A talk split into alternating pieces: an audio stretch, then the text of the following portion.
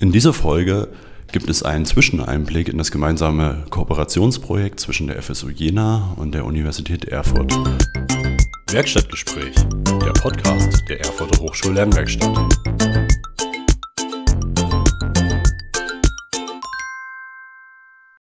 Heute zu Gast wieder ähm, Professor Bärbel Kracke aus Jena und Daniel Kühne von der Uni Erfurt. Mein Name ist Markus Berger von der Erfurter Hochschullernwerkstatt. Hallo ihr zwei. Hallo, grüß dich, Markus. Hallo, Markus. Wie ähm, kleinen Eingang schon angedeutet, ähm, wird es heute nochmal darum gehen, das gemeinsame Kooperationsprojekt, was wir in der ersten Folge ja schon mal ein bisschen vorgestellt haben, ja, einfach mal einen Zwischeneinblick zu geben, wie es gerade so läuft, was ist gut, was könnte man vielleicht für den nächsten Durchgang noch ausbauen und ähm, ja, vielleicht auch für die Zuhörenden, die in der Hochschuldidaktik arbeiten und mit dem Gedanken spielen, auch ein standortübergreifendes Seminarprojekt zu machen ähm, einfach mal Einblicke zu geben, was, was wichtig ist und worauf man achten sollte. Ähm, von daher meine erste Frage an euch beide. Was läuft denn bisher in diesem Projekt gut? Woran würdet ihr unbedingt festhalten? Und was würdet ihr empfehlen, ähm, wenn das an anderen Standorten von anderen Universitäten umgesetzt werden soll? Was, äh, ja, woran soll man unbedingt festhalten? Bärbel, fängst du bitte an. Ja, wenn ich nochmal das Re Re äh, Revue passieren lasse, was bis jetzt passiert ist, ähm, dann ist seit unserer letzten Aufnahme auf jeden Fall das Blog-Seminar äh, gelaufen und wir haben inzwischen zwei Präsenzsitzungen hinter uns. Auf das Blog-Seminar zurückblickend äh, möchte ich sagen, dass es sehr gut gelungen ist, den äh, Studierenden das Problem zu verdeutlichen. Da war einfach die Vorarbeit von ähm, Daniel und Markus, dass ihr euch schon getroffen hattet mit der Schule, dass ihr die Perspektiven auf äh, die Ausgangslage der Schule sehr gut rüberbringen konntet. Das war unheimlich hilfreich für die Studierenden, sich ein Problem zu überlegen. Das fand ich erstmal gut.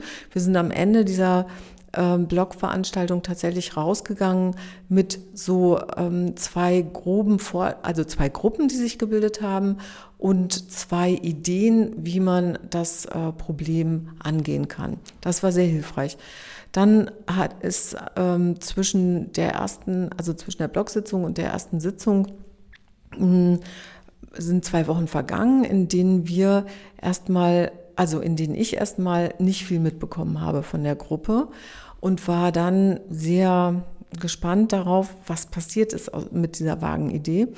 Und in der Präsenzsitzung, in der ersten Präsenzsitzung hatten wir auf jener Seite ein bisschen technische Probleme. Wir haben echt eine halbe Stunde gebraucht, bis wir so unsere Videoschaltung irgendwie ähm, äh, zusammen hatten und hatten dann ein bisschen wenig Zeit, um tatsächlich konkret zu arbeiten. Aber was mich völlig begeistert hat, ist, dass die äh, Studis in der, oder Studierenden, Entschuldigung, ähm, dass die in den zwei Wochen, ähm, in denen sie in denen wir uns nicht gesehen hatten, aber schon ähm, so untereinander weitergearbeitet hatten an der Konkretisierung des Problems.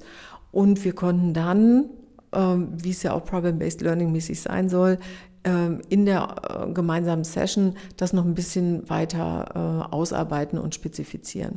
In der zweiten Session hatten wir dann überhaupt keine technischen Probleme mehr und konnten dann weiterarbeiten. Dazwischen lag so eine Hospitationsphase und das war auch, ist sehr gut gelaufen.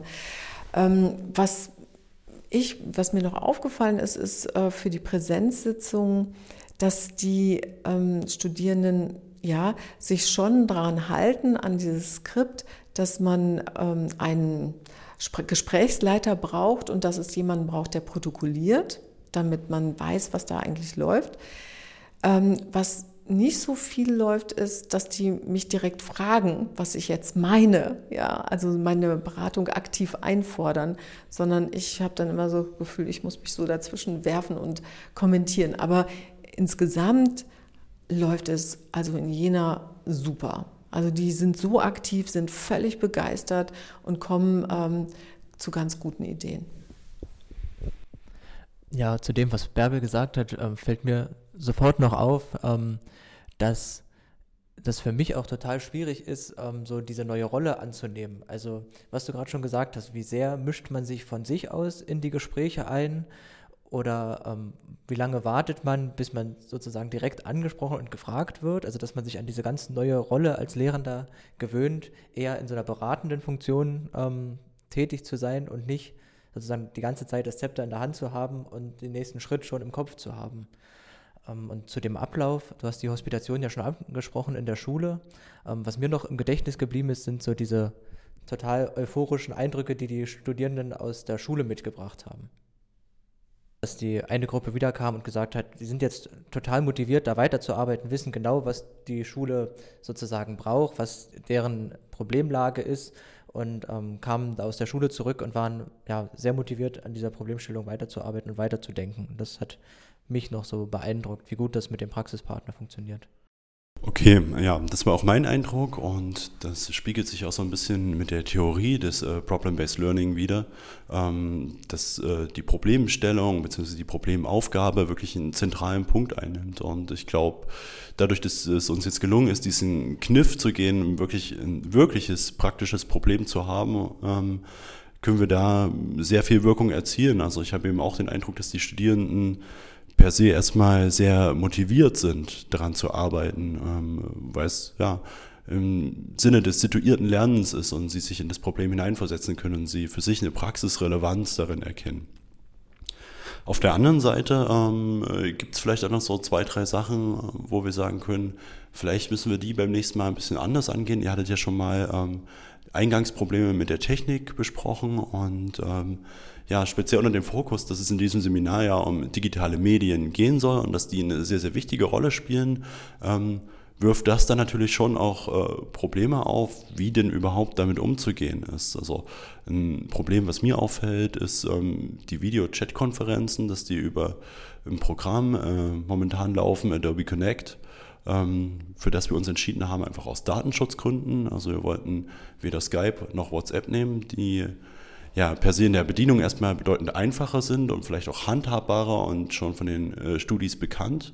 Ähm, ja, aus meiner Perspektive ist das schon irgendwo eine Diskrepanz, dass man nicht das nehmen kann, äh, was man gerne nehmen glaub, würde. Das ist eine hohe ähm, genau der Spagat, der eben schwierig ist. Also datenschutzkonform zu arbeiten, aber gleichzeitig was zu finden, was eine hohe Funktionalität hat und was den Studierenden geläufig ist, also womit sie einfach schon vorher arbeiten, weil wir auch festgestellt haben, dass zu den vielen inhaltlichen Dingen, die in dem Seminar neu sind für die Studierenden, auch die vielen Online-Tools und ähm, alles, was wir sozusagen ihnen noch nebenbei beibringen und was sie kennenlernen, an Möglichkeiten der Zusammenarbeit, auch alles noch Lerngegenstände. Für die Studierenden, glaube ich, einfacher, wenn da was nutzen, was sie schon kennen und wo sie nicht erst die ganzen Funktionen und die Arbeitsweise noch zusätzlich erlernen müssen.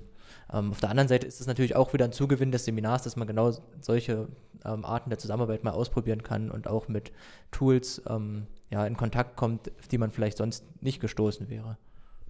Die Studierenden nutzen auf jeden Fall Abkürzungen, ja, indem sie zum Beispiel nicht äh, die Moodle-Plattform äh, nehmen als ähm, äh, Interaktionsraum und äh, für, Ab, für, für, ups, Entschuldigung, für Verabredungen, sondern die nutzen einfach WhatsApp. Ja, und das geht ratzfatz für die. Und da stimme ich Daniel zu. Wahrscheinlich muss man in dieser Blogveranstaltung noch mal ein bisschen auf die einzelnen Angebote, die wir Ihnen ähm, auf Moodle ja, bereitstellen zur Kommunikation, die ein bisschen stärker noch einführen und damit mehr üben. So, ne? Ähm, das würde ich mir vornehmen. Die, für die Qualität der Arbeit, glaube ich, ist das überhaupt nicht abträglich, wie die sich verhalten. Es ist nur eben anders, als wir, ähm, als wir jetzt beabsichtigen. Wir wollen ja eigentlich mit unserem Seminar denen auch Medien, also äh, äh, Medienkompetenz vermitteln. Ja, wir wollen denen äh, zeigen, was in Zukunft vielleicht möglich ist, unter datenschutzgerechten ähm, Bedingungen zum Beispiel mit Schülern zu kommunizieren oder ähm, ja, solche, solche Tools zu nutzen. Und das machen sie im Augenblick nicht so stark und da müssen wir beim nächsten Mal ja, gucken, wie wir das einbauen. Okay, ja, es ist auf jeden Fall ein spannendes Thema. Für mich ähm, trotzdem schön zu sehen, ähm, dass die Studierenden erstmal nach Mitteln und Wegen suchen, ähm, die sie kennen, mit denen sie firm sind. Ähm, das zeigt zumindest, dass auch da, was das angeht, äh, auf einer Metaebene eine Problemlösekompetenz da ist. Und ähm, ja, wie du schon sagst, ähm, ist es vielleicht unsere Aufgabe für den nächsten Durchgang, ähm, das nochmal explizit zu benennen, zu thematisieren und vielleicht auch mit einzuführen. Vielleicht könnten wir selber auch einfach mal ein Tutorial ähm, zur Nutzung dieser Medien gestalten. Wäre vielleicht noch ein Einfall. vielleicht zum Abschluss nochmal die Frage, auch ihr beiden, beziehungsweise wir drei und eigentlich gehören ja auch noch ein paar andere mit äh, zum Team der Umsetzung, ähm, arbeiten ja jetzt in einem multiprofessionellen Team zusammen. Ähm, wie hat sich das denn aus eurer Perspektive jetzt rein hochschulübergreifend entwickelt? Also ich, für mich hat sich das im Grunde erfüllt, was ich mir erwartet habe, dass ich nämlich zum Beispiel durch die, ähm, erstmal den inhaltlichen Input und auch äh, die Texte, die Daniel zum Thema Lesekompetenz bereitstellt, dass mich die enorm bereichert haben. Ja, also ich äh, kenne ein paar äh, grundlegende da Sachen, aber ähm, so bestimmte, ja, diagnostische Instrumente und äh, jedenfalls die Vielfalt, die, die ähm, Daniel da bereitgestellt hat, hat mich enorm bereichert. Ja? Und äh, überhaupt ein bisschen tiefer in diesen äh, Lesekompetenzprozess reinzugucken. Also das wird meine Lehre beeinflussen. Ja, das ist spannend. Das ging mir nämlich genauso. Also gerade aus dieser ähm, Eingangsveranstaltung, aus dem Blogseminar bin ich rausgegangen und habe unglaublich viel ähm, aus dem Input-Vortrag von Bärbel mitgenommen an inhaltlichen Anregungen und Ideen, die mich dann wiederum im Bereich der Lesekompetenz auch wieder inhaltlich auf neue Ideen gebracht haben. Also ich habe das Gefühl, dass ich nicht nur gelehrt habe in dem Seminar, sondern auch unglaublich viel gelernt habe, eben durch die Zusammenarbeit mit Bärbel, aber auch ähm, im Austausch mit den Studierenden, weil die auch nochmal auf Dinge stoßen, auf die man vielleicht selber trotz einer ziemlich tiefgreifenden Beschäftigung mit dem Inhaltsbereich auch noch nicht gestoßen ist und einfach neue Ideen, ähm, die durch die Studierenden in das Seminar eingebracht wurden. Ähm, das ist für mich so eine große Bereicherung, die das Seminar mit sich gebracht hat. Okay, und ähm, aus meiner Perspektive ist vielleicht auch nochmal spannend ähm, zu sehen, dass ähm, das, was alles im Hintergrund läuft, ne, die technische Umsetzung, ähm, was ja größtenteils von der Uni Jena kommt und dadurch die Mitarbeiterin Steffi Wolf gestaltet und ermöglicht wird, ähm, ja, erstmal für mich nochmal eine Riesenbereicherung ist, einfach mal zu sehen, wie man Moodle auch noch anders und vielfältiger nutzen kann. Also tatsächlich ähm, gibt es da viele Sachen, äh, von denen ich bisher einfach nicht wusste, die man auch ähm, einfach äh, grafisch und optisch nochmal anders darstellen kann, so dass sie einfach ein bisschen ansprechender werden.